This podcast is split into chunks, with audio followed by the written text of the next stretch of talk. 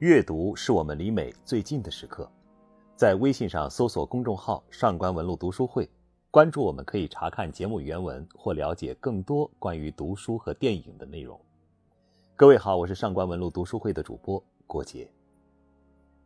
你相信没有结果的爱与付出会幸福吗？英国作家哈代的《还乡》就讲述了一个男人没有结果的爱情，那么他究竟是幸福？还是痛苦呢？在这里，首先感谢作家、翻译家、学者、北京语言大学教授陆文斌先生为我们带来关于本书的深刻解读。三个男人维恩、维迪和克林，两个女人托马庆与尤台莎，他们共同耕耘着荒原上那远离尘嚣的爱情，但却没能等来共同的秋天。爱情给予每个人的不同结局，印证了爱情自有爱情的脾性，而且，最重要的是，爱情往往深深影响着一个人的命运，决定着一个人一生的幸福。正是因为爱情，维恩似乎这一生都没有幸福可言了。还是一个乳牛场主时，他爱上了生长在荒原的托马庆。然而，托马庆断然拒绝了他的求爱，原因很简单，维恩从来就没能激发起他对于爱情的幻想。另一个原因则更像是一种托词，他的伯母希望她能够嫁给一个地位比乳牛场主稍高一些的男人。伯母对于托马庆有着养育之恩。于是，维恩索性连乳牛场主的地位也放弃了，他做了一名地位更加卑下的红土贩子，整日在荒原的四周游荡，过着离群所居的生活。自那以后，他便一直没有再见过托马庆。不过，他的身边始终携带着托马庆那封断送了他一生幸福的信件。这当然不是为了记恨。它是唯一可以让自己感受到托马庆存在的物质形式。选择上红土贩子这种濒临灭绝的行当，看似是维恩某种最彻底的自我放逐，而事实上，这种放逐却可以使其更贴合荒原的气质，那种边缘、阴郁和流浪的气质。安逸至于此刻的维恩已不重要，重要的只是让他知道自己并没有远离心爱的女人。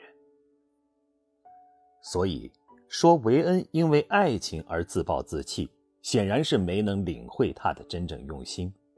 一个深爱着的人，又怎么可能对爱产生绝望？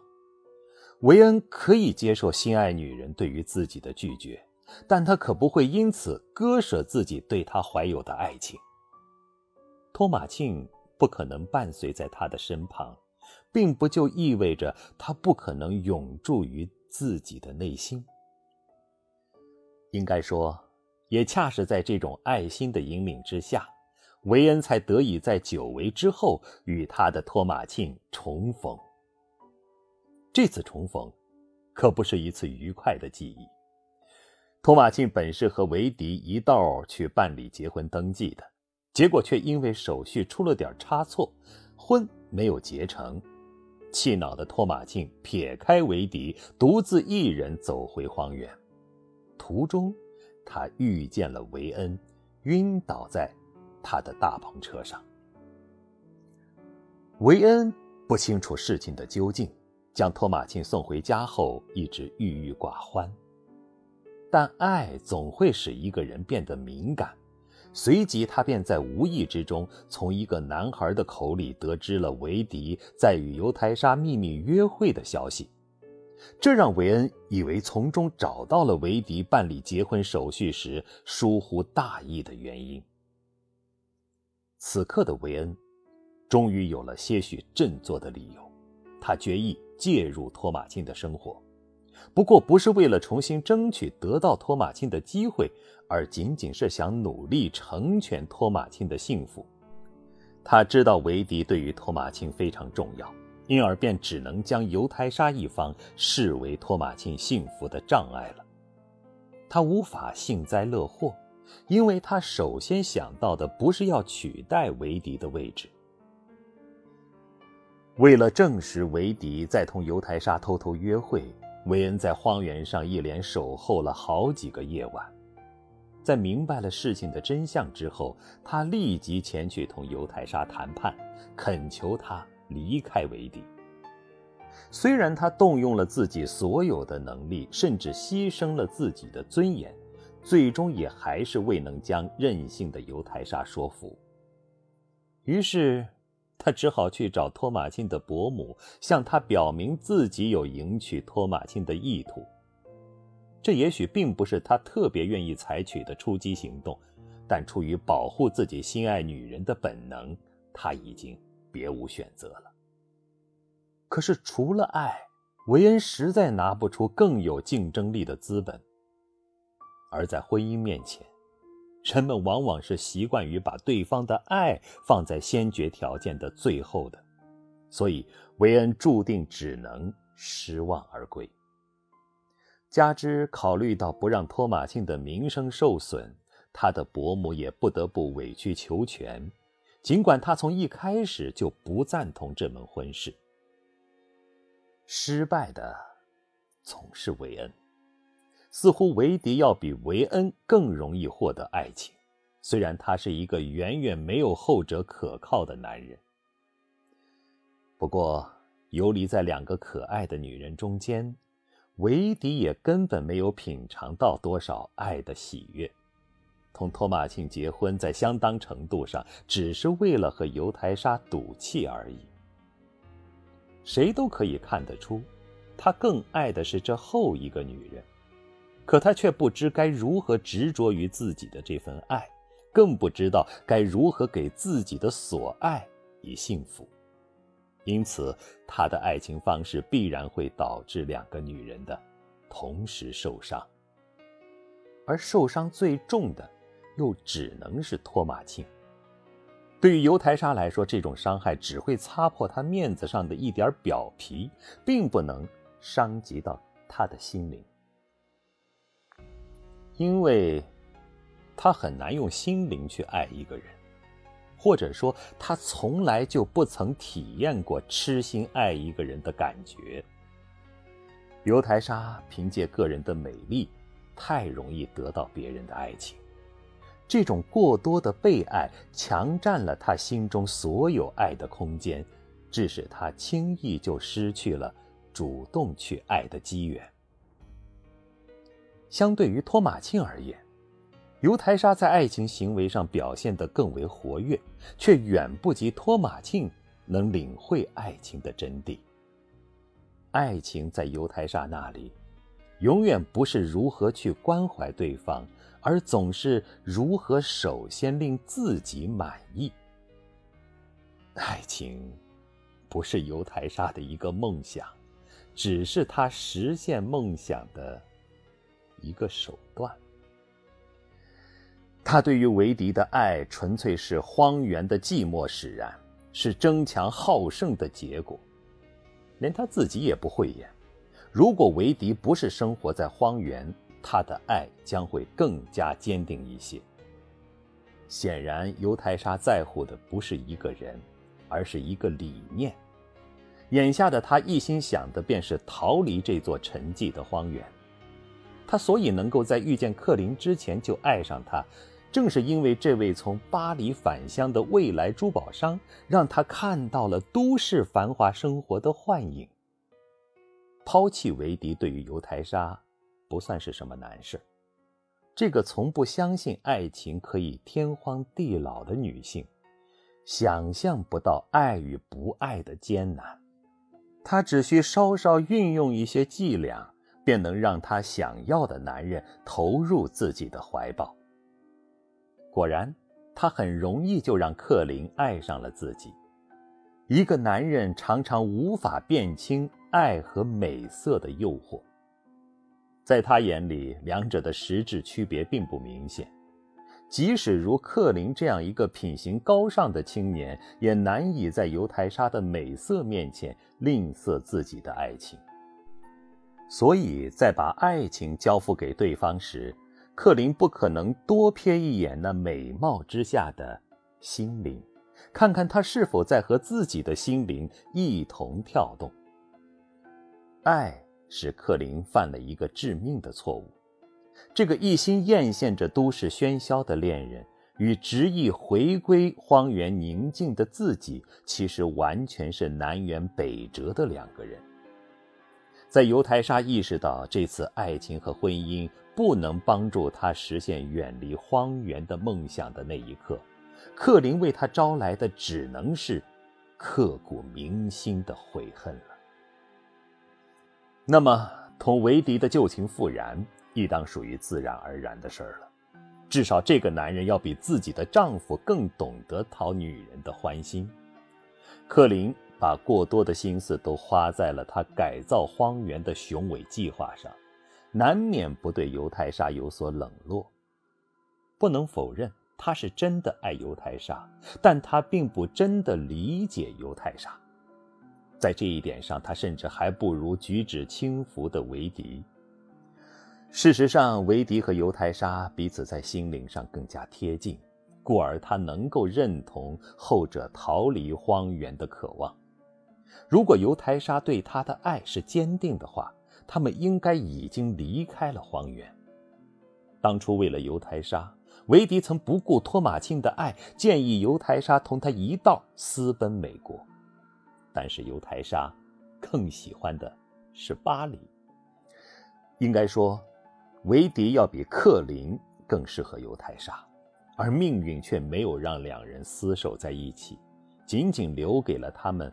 偷偷幽会的机会，而且这幽会又是那么的不易，因为有维恩时时在监视着他们，粗暴地干扰着他们的幽会。极少露面的维恩一直在暗中关注着托马钦的生活，他要阻止一切破坏托马钦幸福的可能。他始终生活在托马钦的背影之中。当维迪出于报复之心，将托马庆的伯母转交给他的钱由转交人那里通过涉赌骗进自己的囊中时，维恩又在黑暗中神秘地出现了。他将那些钱又从维迪手里如数赢回，然后若无其事地把他们交给了托马庆。不论是维迪还是犹太沙。都无法理解这个红土贩子不求回报的爱情，他们自然也无法理解这没有结果的爱情带给一个人的是怎样的幸福。克林与犹太沙之间的冲突终因误解达到了白热化的程度。这种误解也再次证明了克林对于犹太沙的隔膜。